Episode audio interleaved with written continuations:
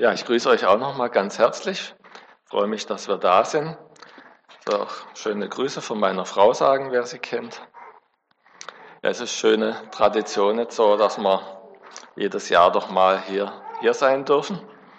Und die Theatergruppe hat jetzt ein eigene Szenen geschrieben zu einem Bibelabschnitt, ja, der noch nicht aufgeführt ist. Also man könnte jetzt sagen, heute Generalprobe mit Publikum weil bei uns wird es in drei Wochen in der Gemeinde aufgeführt. Man könnte auch Welturaufführung sagen, ja, wie ihr, wie ihr wollt. Ich lese mal den Text aus Matthäus 25, um den es geht. Und wir werden dabei auch die handelnden Personen kennenlernen. Und du machst auch mit, gell? Die versteckt sich vor mir. Ja. So, aus Matthäus 25 ist das Vers 14 bis 30 nach der Luther-Übersetzung. Es wird dann so sein, wie bei dem Mann, der ins Ausland reisen wollte. Er rief alle seine Verwalter zusammen und beauftragte sie, während seiner Abwesenheit mit seinem Vermögen zu arbeiten. Dem einen gab er fünf Zentner Silberstücke, einem anderen zwei und dem dritten ein Zentner. Danach reiste er ab. Ich glaube, das ist Hoffnung für alle, muss ich selber mal nachfragen. Gell? Ist, ist das Hoffnung für alle? Nicht Luther, gell? Ja, mir kam es gerade auch, äh, der Luther verwendet nämlich als einzigster das Wort Zentner, deswegen dachte ich erst, aber die Hoffnung für alle greift das auf, genau. In anderen Übersetzungen steht dann meistens Talente. Aber nachher dazu, was gemeint ist. Dann weiter Vers 16. Der Mann mit den fünf Zentnern Silberstücke war so erfolgreich bei seinen Geschäften, dass er die Summe verdoppeln konnte. Auch der, die zwei Zentner bekommen hatte, verdiente zwei hinzu.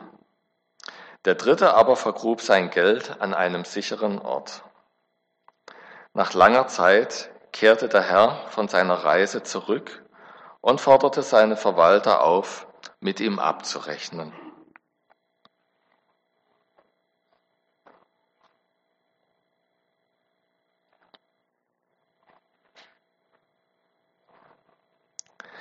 Der Mann, der fünf Zentner Silbergeld erhalten hatte, brachte zehn Zentner. Er sagte, Herr, fünf Zentner hast du mir gegeben. Hier habe ich fünf dazu verdient.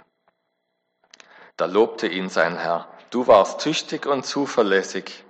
In kleinen Dingen bist du treu gewesen. Darum werde ich dir größere Aufgaben anvertrauen. Ich lade dich zu meinem Fest ein. Danach kam der Mann mit den zwei Zentnern.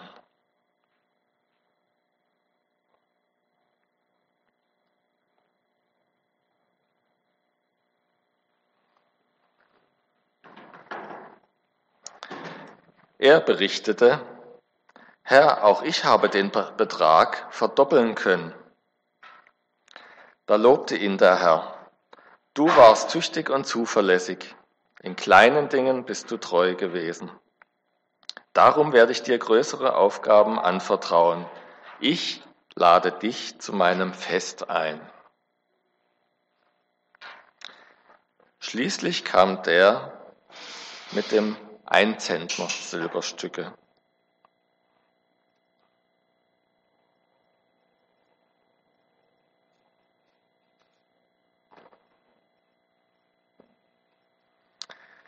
Er erklärte, ich kenne dich als strengen Herrn und dachte, du erntest, was andere gesät haben, du nimmst dir, was ich verdient habe.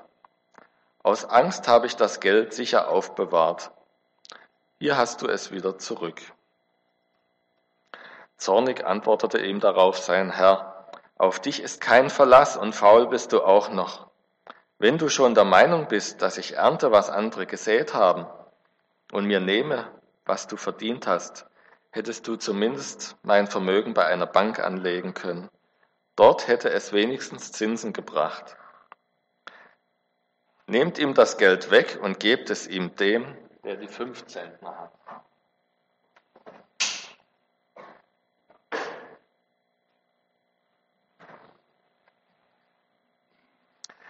Denn wer viel hat, der bekommt noch mehr dazu. Ja, er wird mehr als genug haben. Wer aber nichts hat, dem wird selbst noch das wenige, das er hat, genommen. Und jetzt werft diesen Nichtsnutz hinaus in die Finsternis, wo es nur Weinen und ohnmächtiges Jammern gibt.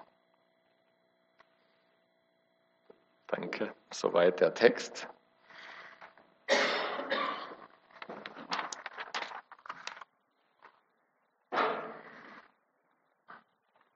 Ja, wie gesagt, Luther spricht hier von Zentnern.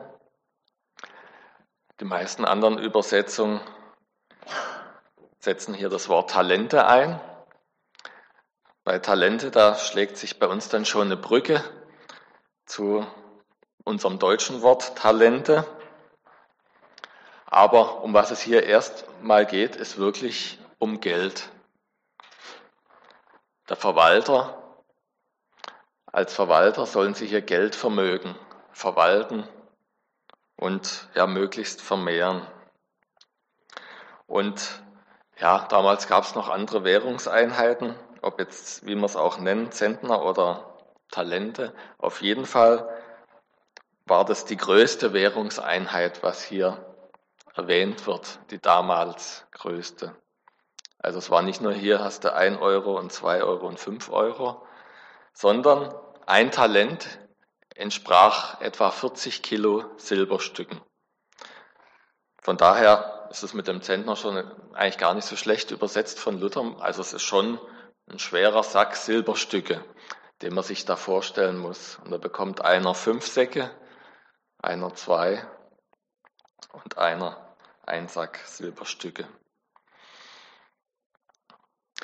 Ja, und dann habt ihr schon gesehen, sie bekommen unterschiedlich viel und der, der am wenigsten bekommt, bekommt es am Schluss noch weggenommen.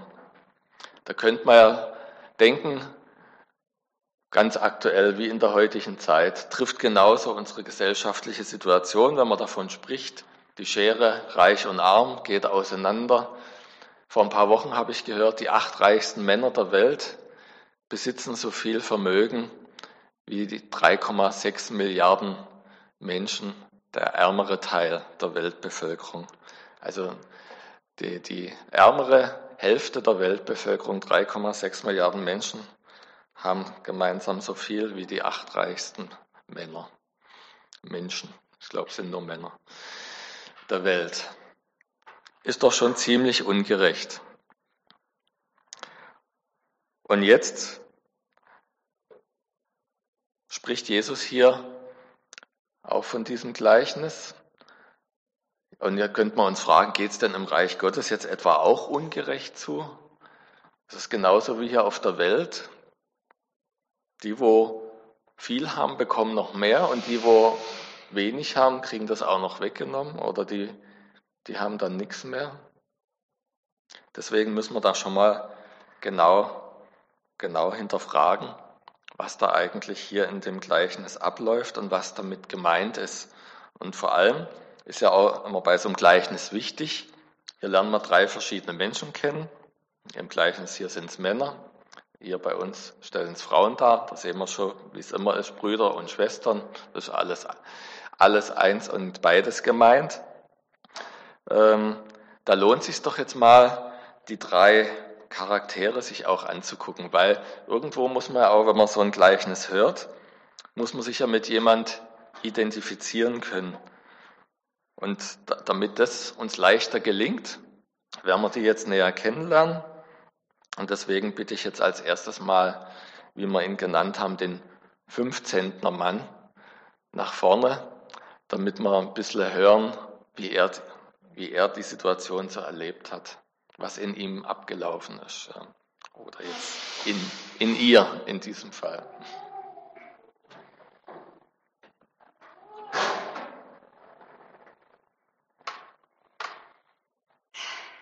Ja, Sie sehen mich hier.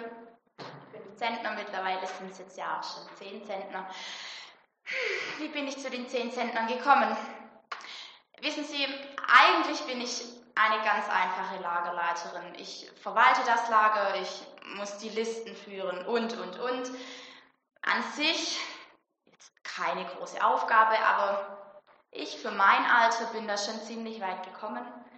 Sonst sind die Leute schon alle doppelt so alt. Naja, auf jeden Fall, ich mache meinen Job gut und an einem Tag ruft mich mein Chef plötzlich und ich denke mir nur, oh nein, ich habe die Listen nicht richtig geführt, ich gehe schlecht mit meinen Angestellten um und, und, und. Naja, ich bin trotzdem zum Chef, habe auch alle Listen mitgenommen, weil ich ja nicht wusste, was er von mir wollte. Und dann stehe ich da vor ihm und er hat diesen Koffer vor sich stehen und sagt so, bitteschön, hier sind fünf Zentner, ich gehe ins Ausland. Ich dachte mir nur so, oh nein, was mache ich jetzt damit? Ich habe ihm auch meine Bedenken gesagt.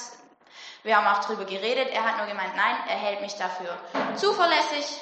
Nimm sie und tschüss, weg war. Dann stand ich mit fünf Zentnern da und dachte mir so, oh, holla, was mache ich mit fünf Zentnern?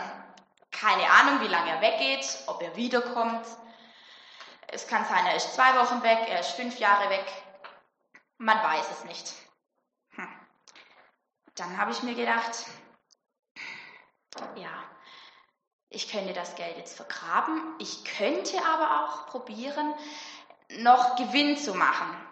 Wenn es funktioniert, ist es gut. Wenn nicht, dann ist es halt so. Und dann habe ich mich daran erinnert, wie es früher bei mir in der Kindheit war. Mein Nachbar hat Autos repariert. Damals sagte man noch Fuhrwerke vor 20 Jahren, mittlerweile sind es Autos und Lastwagen. Ähm, hat er damals repariert und ich durfte immer helfen und ich, mir hat es total Spaß gemacht, dort zu helfen, an den Autos rumzuschrauben und und und. Und so dachte ich, ja, ich kann ja neben meinem Lager noch, weil es kommen ja eh jeden Tag Anlieferer und bringen uns die Ware, die kommen ja mit ihren Autos, könnte ich ja die Autos reparieren lassen. Somit habe ich dann neben meinem Lager noch eine Autoreparatur laufen lassen und es hat super funktioniert, es war wunderbar und ja, somit wurden aus meinen fünf Zentnern sage und schreibe zehn Zentner und da muss ich sagen, bin ich sehr stolz drauf und ich freue mich jetzt auch, dass ich dem Chef das Geld jetzt auch bringen kann und ich bin wirklich sehr, sehr, sehr gespannt, was er denn jetzt dazu sagt.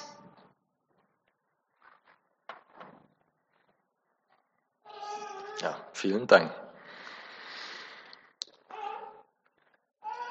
Ja, alles läuft so in normalen Bahnen, man hat so seinen Job und ist zufrieden mit allem und auf einmal kommt dann eine Aufgabe auf einen zu. Dabei war es doch jetzt so bequem, alles ist gelaufen und jetzt kommt eine Herausforderung. Ja, da gibt es ja ganz unterschiedliche Möglichkeiten drauf zu reagieren. Hier denkt man aus, ja, soll ich überhaupt hingehen? Ja, zum Chef, was, was will er, was kommt jetzt auf mich zu? Und dann stehe ich da mit dem großen Koffer, mit großer Verantwortung. Wie gehe ich damit um?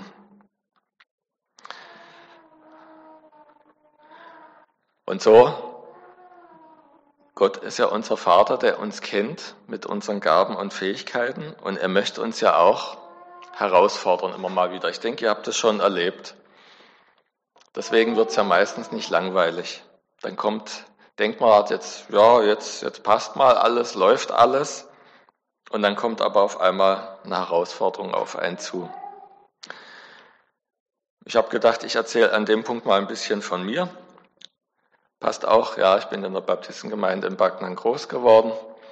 Und schalten wir mal ein paar Jahrzehnte zurück. Ich war so zwölf Jahre alt und ziemlich schüchtern und hab, war ja jeden Sonntag im, im Gottesdienst dabei, im Kindergottesdienst.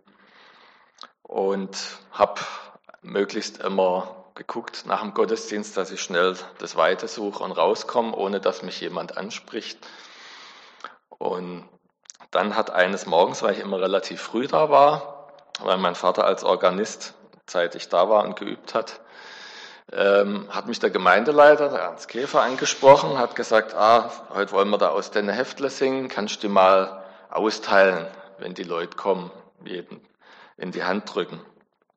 Dann habe ich da diese das war so, so erste Lobpreislieder, Chorusse, die der Ernst Käfer da so in der Mappe gesammelt hatte, ähm, habe ich die ausgeteilt und da wurde dann irgendwie, wurde da ein Dienst draus, ein Begrüßungsdienst, ein, ein Liederbuch, Austeildienst, weil es dann immer häufiger der Fall war, nimmt man die Bücher oder die Heftle oder beides, dass ich da dann stand, ja, ich glaube zehn Jahre waren es dann insgesamt immer, die ausgeteilt habe und äh, schon nach wenigen Wochen und Monaten habe ich gemerkt, dass es eigentlich ganz toll ist, weil da, das war natürlich für mich eine Riesenherausforderung, mich zu den Leuten zu stellen, aber dadurch ist auch wie so ein Damm gebrochen, weil ich wusste nach dem Gottesdienst, ich habe alle begrüßt, ich brauche gar nicht jetzt vor denen weglaufen oder diese, diese erste Hemmschwelle ist schon beseitigt. Ich habe schon Hallo gesagt und dann kann man auch noch was anderes miteinander reden. Ja, und der nächste Punkt war dann äh, ja, war ich in der Jugend und ja, so mit 14, 15, dann war gerade so die Hochzeit von Wetten das damals auch immer Samstagabends, da kann es auch mal dann gemütlicher sein, daheim zu bleiben und, und was im Fernsehen anzugucken. Und dann kam aber wieder der, kam der Herr, unser liebender Vater, und hat dann durch den Jugendleiter mir die Aufgabe des Jugendkassierers gegeben. Und der Kassierer, der muss ja jeden Samstagabend auch da sein, damit er Geld kassieren kann und einsammeln und mitnehmen. Und das war dann so der nächste Schritt, die nächste Herausforderung, dass ich mich da mir es nicht zu bequem und gemütlich mache. Und ab da war ich dann natürlich regelmäßig immer in der Jugendstunde. Und später ging es dann weiter. Ja, Frank Mende kennt er ja auch teilweise noch, äh, war noch mit zwei anderen zusammen mein Jugendleiter. Und als dann andere, andere Dinge dran waren bei unseren drei Jugendleitern, dann ging es dran, Nachfolger zu suchen. Und dann haben sie drei aus der Gruppe angesprochen und auch mich. Und dann haben wir so drüber gesprochen, ja, ob wir es uns vorstellen könnten. Und ja, dann waren also drei Nachfolger gefunden. Und dann fand ich noch etwas etwas sehr kühn äh, vom Frank.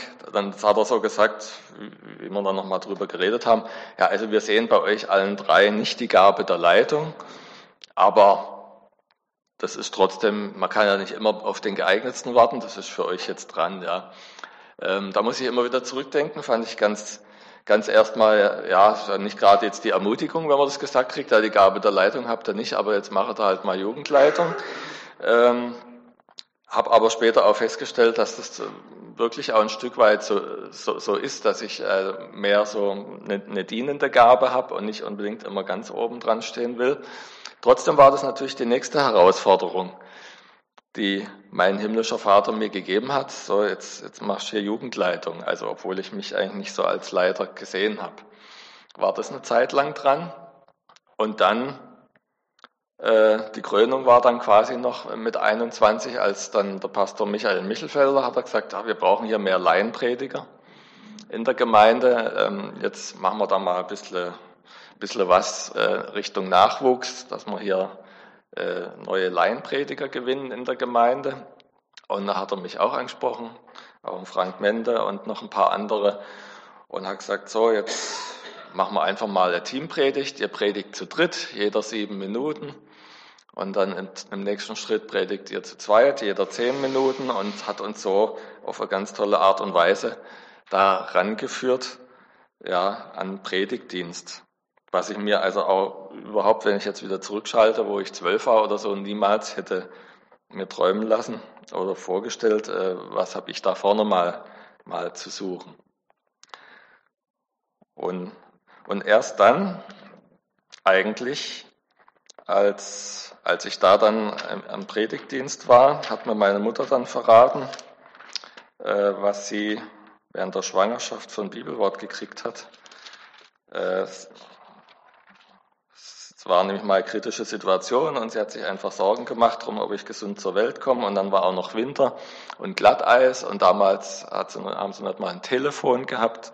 Kann man sich kaum vorstellen. Ne? Aber ich bin erst 47, also äh, es war also im Winter 69, 70, auch wenn es jetzt schon so unvorstellbar klingt, kein Telefon zu haben.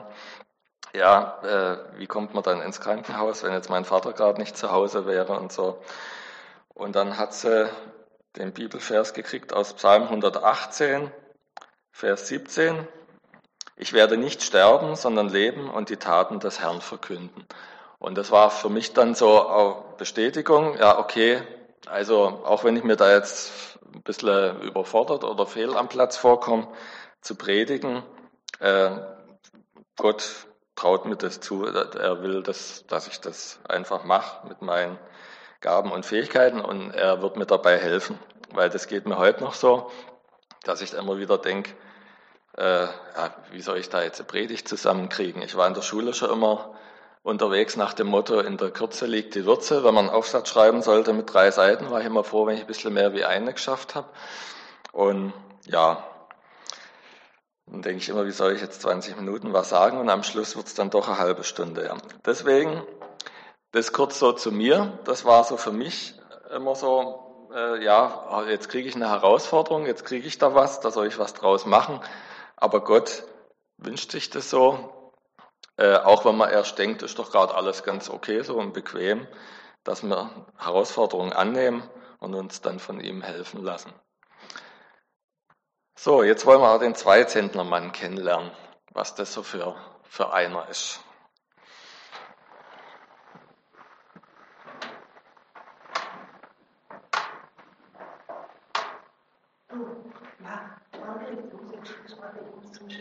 Ja, ja, du, den Kopf nicht hängen lassen.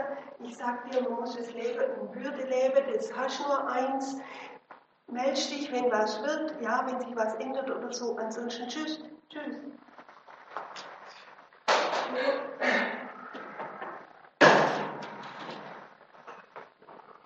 Ja, in Würde leben.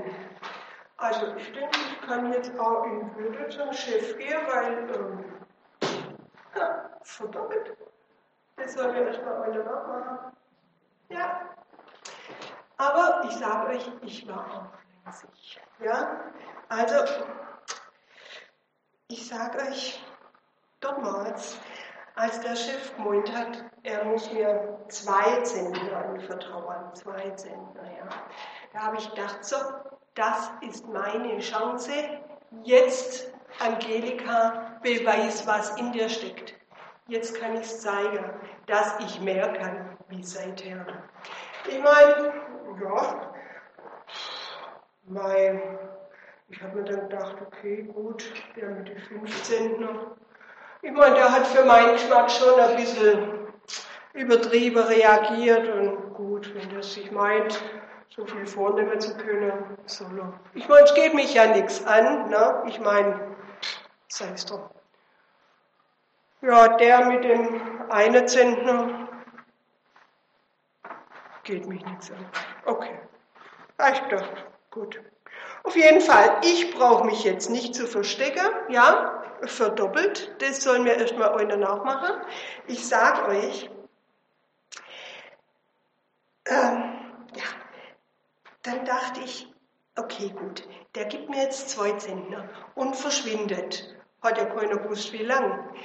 Habe gedacht, okay, gut, wenn ich es geschickt anstelle, und da bin ich nicht ganz uneigennützig, dann könnte ich das zum Beispiel mit einer Prämie, ich meine, andere Firmen zahlen auch Prämien, ja, warum nicht mein Chef? Das wäre für mich der Zeitpunkt, das wäre mein Startkapital. Ich könnte endlich mal was Eigenes. Ich meine, das ist mein Ziel, ja, dass ich irgendwann mal mein eigener Herr bin. Und somit habe ich gedacht, okay, gut, Ärmel hochkrempeln und schaffen. Und ich meine, ich kann schaffen, ich bin zäh, ja. Ich meine, also mein Vater hat mir das gelernt. Mein Vater, der hat früher zu mir gesagt, jetzt kommt's, ein hohes Ziel lässt alle Plackerei des Alltags ertragen. Ja, und dann habe ich mir gedacht, okay, gut, Ärmel hoch und los. Ich meine, von nix kommt nix. Letzten Sonntag, wo ich in den Gottesdienst gehen will, begegnet mir ein alter Kumpel, sagt zu mir, sag mal, du siehst aber schlecht aus. ja, wie auch. Ich meine, also, ich habe schon geschafft, ja. Die ganze letzte Zeit, es war schon hart. Und ich meine, sechs Tage Woche. Und von der Stunde schwätzen wir gar nicht. Ich sag's euch, ich meine, Schafer ist das eine, ja, das kann ich auch. Aber dann kommt noch die Verantwortung dazu. Ich meine, du hast Verantwortung und die zu tragen kann ganz schön hart sein. Und das hat zehrt klar. Aber ich meine, wie gesagt, jetzt stehe ich da. Ich, ach so, ja, so, jetzt stimmt's.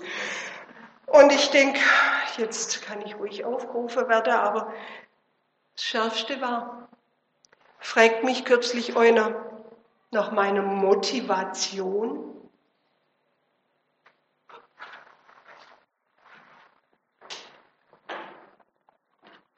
Ja, danke.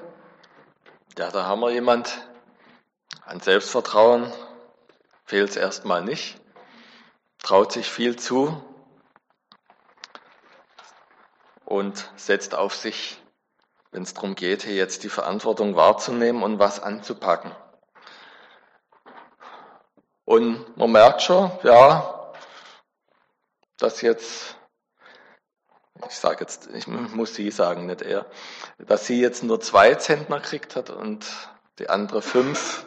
Ja, das, es bohrt schon so, schon so ein bisschen, ja, in einem, ne? Aber trotzdem lässt sie sich nicht unterkriegen und packt an und will zum Chef beweisen, was er auf dem Kasten hat.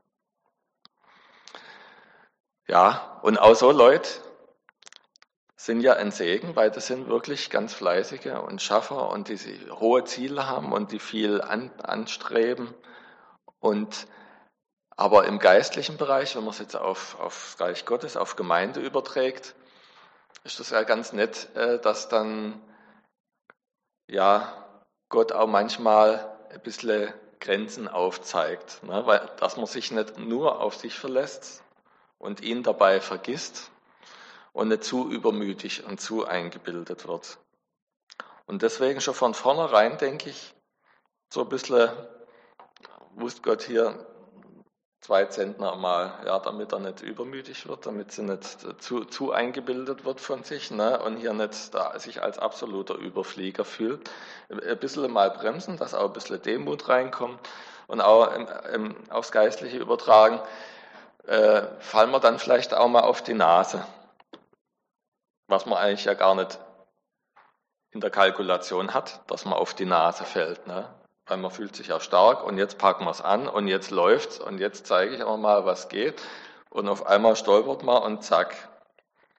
Und da brauchen wir dann einfach, schenkt uns da Gott manchmal so Gelegenheiten innezuhalten und zu sagen, ja, wir sind ja auf Gottes Hilfe angewiesen. Wir sind hier nicht die, die alles im Griff haben und alles allein machen mit eigener Kraft, sondern wir brauchen auch ihn dazu.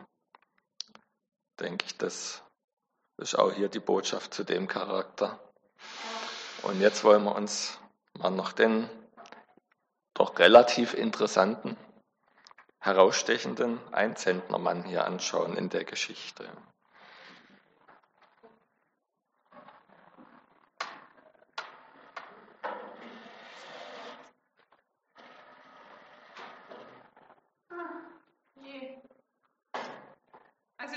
Jetzt eigentlich nicht hingehen, weil mein Ergebnis ist ja nicht so gut. Aber als die kamen und gesagt haben, ich soll hoch zum Chef, weil es eine besondere Aufgabe gibt, habe ich gleich gesagt, ich will da eigentlich nicht hin. Ich arbeite in der Buchhaltung, ich bin nie krank, ich bin sehr zuverlässig, ich mache meine Arbeit. Am liebsten ist es mir, wenn man mich in Ruhe lässt und jetzt soll ich zum Chef. Dann habe ich vorgeschlagen, dass das doch vielleicht der Meier machen kann aus dem zweiten Stock oder der Schulz hinten in dem letzten Zimmer. Nee, ich sollte kommen. Ich habe gleich gedacht, das ist wahrscheinlich nichts für mich.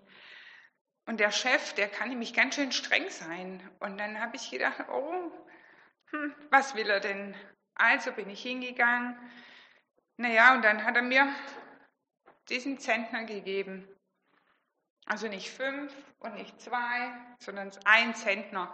Der hat wahrscheinlich auch gleich gedacht, naja, mal gucken, was die da draus macht. Dann bin ich nach Hause gegangen und habe gedacht, oh, was kann ich denn machen mit dem Geld? Und dann habe ich im Internet recherchiert und habe geguckt, wie ich das Geld anlegen kann und wie es gewinnbringend anzulegen ist. Aber da sind so viele Risiken dabei und da habe ich gedacht, nee, das traue ich mich nicht. Dann habe ich das Geld genommen und habe es ins Bankschließfach äh, gelegt. Da habe ich es liegen lassen, die ganzen Jahre. Habe schon immer mal wieder ein schlechtes Gewissen gehabt und habe aber gedacht, ich weiß nicht, wie anders machen. Ja, und jetzt ist der Chef wieder da und jetzt sollen mir alle zur Abrechnung kommen. Ich habe das Geld wieder geholt, genauso viel, wie es war. Verloren habe ich aber nichts. Aber ich weiß nicht, wahrscheinlich ist er nicht zufrieden. Aber ja, ein bisschen selbst schuld ist er, weil, wie gesagt, er war auch immer mal streng und ja, will jetzt einfach was wiederhaben, was er selber gar nicht erarbeitet hat. Und ja, ich habe jetzt halt nur das. Ich glaube, dass für mich die Abrechnung jetzt nicht so günstig laufen wird.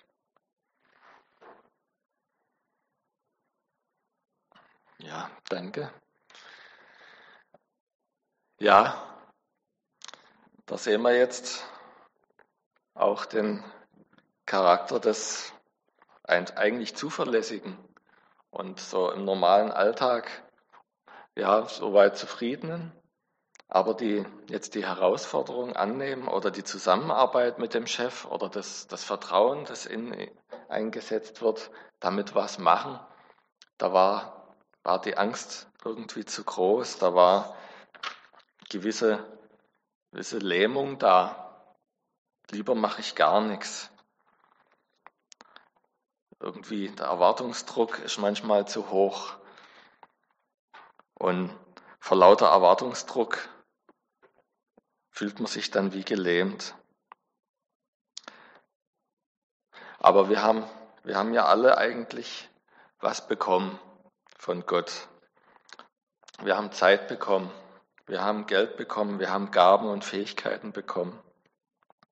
Und wenn wir damit nichts machen, dann ist Gott wirklich traurig und enttäuscht. Was kann uns denn jetzt alles so, so eigentlich lähmen, obwohl wir Gaben und Fähigkeiten haben und richtig jemand Zuverlässiges, jemand Treues, das ist doch eigentlich toll.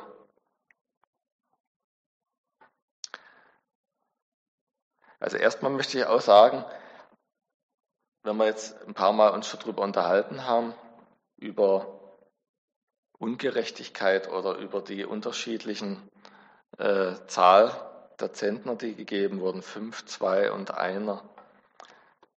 Wir dürfen hier nicht äh, verwechseln, dass das nicht jetzt ein Geschenk war, das ist deins, sondern es war ja nur anvertraut. Wir sollten was damit machen, aber gehört hat es weiter dem Chef. Und man kann es jetzt eigentlich auch umdrehen und mal positiv sehen und sagen, eigentlich gerade der mit einem Zentner, der hat jetzt eigentlich am wenigsten Druck und Verantwortung bekommen. Da war, da war der Chef am behutsamsten, hat, gesagt, hat gedacht, ich will dich nicht jetzt erschlagen mit dem Riesenkoffer mit fünf Zentner. Wir fangen bei dir mal klein an, sodass du dich nicht jetzt überrollt fühlst. Das heißt, hier war eigentlich nicht von vornherein, das war nicht jetzt als entmutigend gedacht, du kriegst nur wenig, dir traue ich eh nichts zu, sondern es war so richtig, ich, ich spüre da so richtig, wenn wir es jetzt auf Gott übertragen, Vaterliebe und Behutsamkeit. Bei dir fangen wir mit, mal mit wenig an. Ich will dich nicht überfordern. Heute ist immer Burnout und Druck und Überforderung, alles steht immer im Mittelpunkt. Und, und Gott als unser Vater weiß ganz genau, dass er uns nicht überfordert, sondern dass er uns nur herausfordert. Und wem er fünf Zentner geben kann, wer das dann doch irgendwie packt, wem er zwei Zentner gibt, damit er vielleicht nicht zu übermütig wird, und wem er vielleicht ein Zentner gibt, damit es nicht zu viel Druck erzeugt. Und trotzdem kommen dann so Sachen, können so Sachen hochkommen, wie, wie Angst oder Neid auf die anderen. Naja, den anderen traut er mehr zu als mir, wenn man sich mit anderen vergleicht. Und das Vergleichen ist immer, immer halt eine ganz schlechte, böse Sache. Das ging schon bei Kain und Abel los mit dem Vergleichen. Ne? Wie reagiert Gott auf unser Opfer? Und dann schon war der erste Mord passiert. Und Gott hat uns so unterschiedlich mit verschiedenen Gaben und Fähigkeiten geschaffen, dass es einfach falsch ist, sich zu vergleichen, weil dazu ist die Welt zu bunt und jeder Mensch zu unterschiedlich und anders. Und es ist ja zum Glück nicht so im wirklichen Leben, auch wenn es manchmal äußerlich so scheint, dass manche da mit einem großen Koffer rumlaufen, manche mit einem kleinen. Ne, wir kennen ja alle so das Bild dieser äh, Mutter mit vier Kindern, berufstätig, Ehrenämter und alles und immer am Wuseln und alles im Griff scheinbar. Ne? Und dann sehen wir so andere Mutter mit zwei Kindern, nicht berufstätig und immer überfordert und am Ende und so. Ne? Frage, oder wenn wir dann die letztere Person sind, dann denkt man ja, ah, wie schaffen das die anderen und warum schaffe ich es nicht? Ne? Aber jeder Mensch hat ganz unterschiedliche Gaben und Fähigkeiten einfach bekommen und es geht zum Glück nicht nur um diese Zentner und Talente, sondern der eine hat eben äh, mehr Gabe des Dienens bekommen, der andere hat mehr die Gabe der Gastfreundschaft, der andere hat mehr die Gabe der Barmherzigkeit, ein anderer hat, hat mehr die Gabe der Geduld und jeder hat ganz unterschiedliche Gaben bekommen und deswegen ist es lähmend und falsch, wenn man da auf die Gaben des anderen guckt, die so überdimensional dann im Raum stehen und wo man halt immer am Schaffen und am Wuseln sieht und vielleicht ist meine Gabe ja irgendwie im Stillen irgendwas. Ne? Wo man eben nicht auf den großen Bühnen unterwegs ist und sich immer damit in den Vordergrund stellen kann. Und trotzdem möchte Gott eben, dass ich mit meiner Gabe was mache, dass ich nicht in die Bequemlichkeit mich äh, reinhänge und, und nichts mache, dass ich vor lauter Erwartungen äh, denke und Angst, ja, ich lasse es einfach. Und wir sehen auch Gottes Maßstäbe, zum Beispiel wenn es jetzt um Finanzen geht. Äh, wenn wir an die Witwe denken, die das Schärflein in den Opferkasten legt, ne, sagt Jesus, die, die hat am meisten gegeben von allen.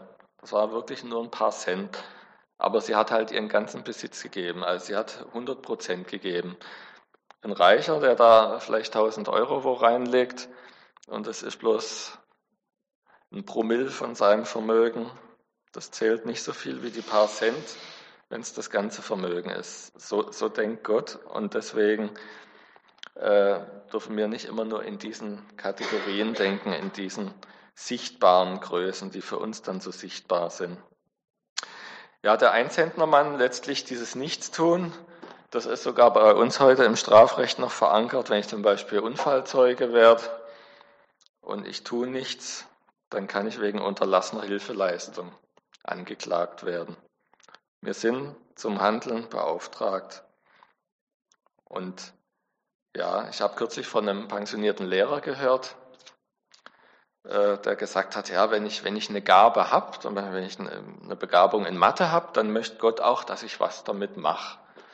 Dann möchte er, dass ich, äh, dass ich die entdeckt, die Gabe, und dass ich da Freude dran habe und dass ich die äh, zum Segen für mich und zum Segen für andere einsetze.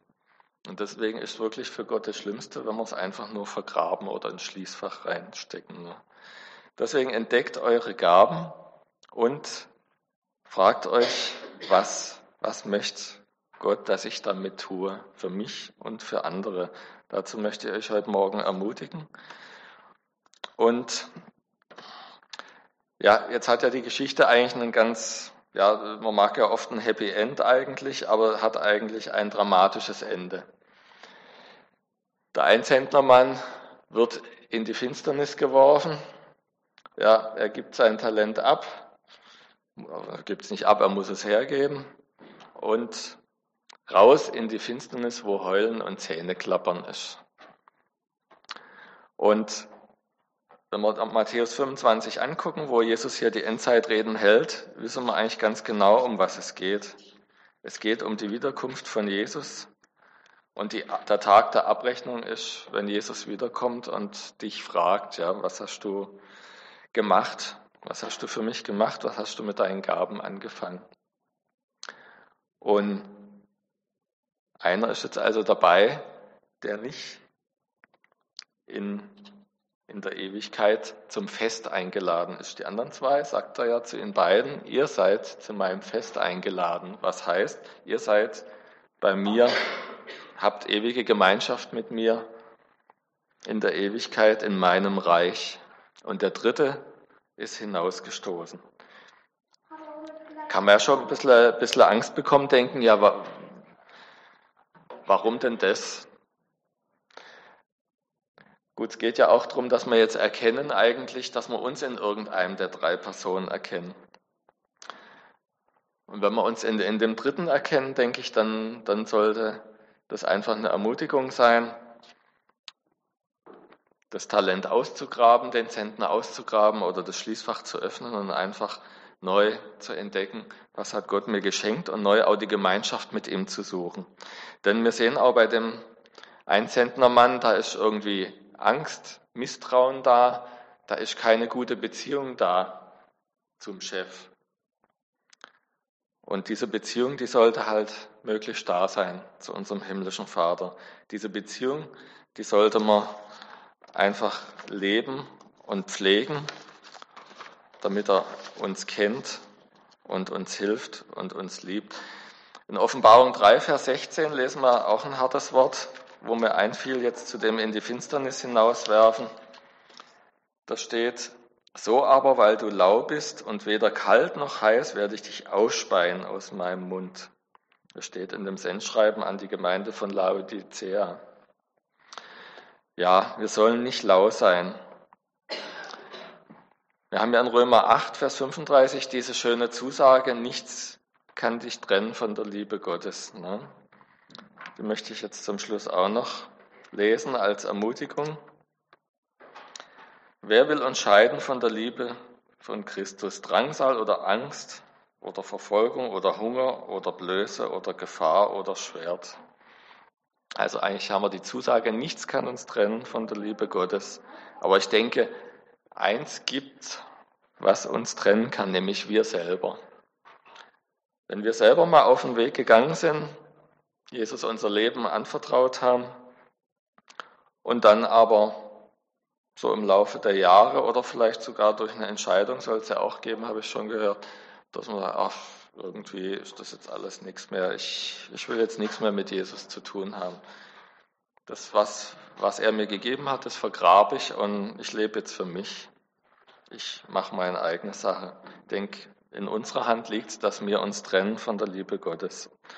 Und das sollte man natürlich nicht tun, sondern wieder neu in seine Nähe kommen und die Beziehung mit ihm wieder neu erneuern, egal wo wir uns jetzt sehen, an welchem Punkt, die Beziehung immer wieder neu zu suchen, dass eines Tages, wenn er dann sichtbar wiederkommt, dass wir dann nicht Angst haben müssen mit unserem nicht, nicht gemachten, nicht verwalteten Talenten sondern dass wir zu ihm stolz kommen können, so wie die zwei hier. Dass wir stolz kommen können und guck, guck Herr, was ich gemacht habe. Ich habe mit den Gaben, die du mir gegeben hast, habe ich viel Segen bewirken können und habe viel Segen verbreitet, verbreitet und verdoppelt und du hast viel draus gemacht. Amen.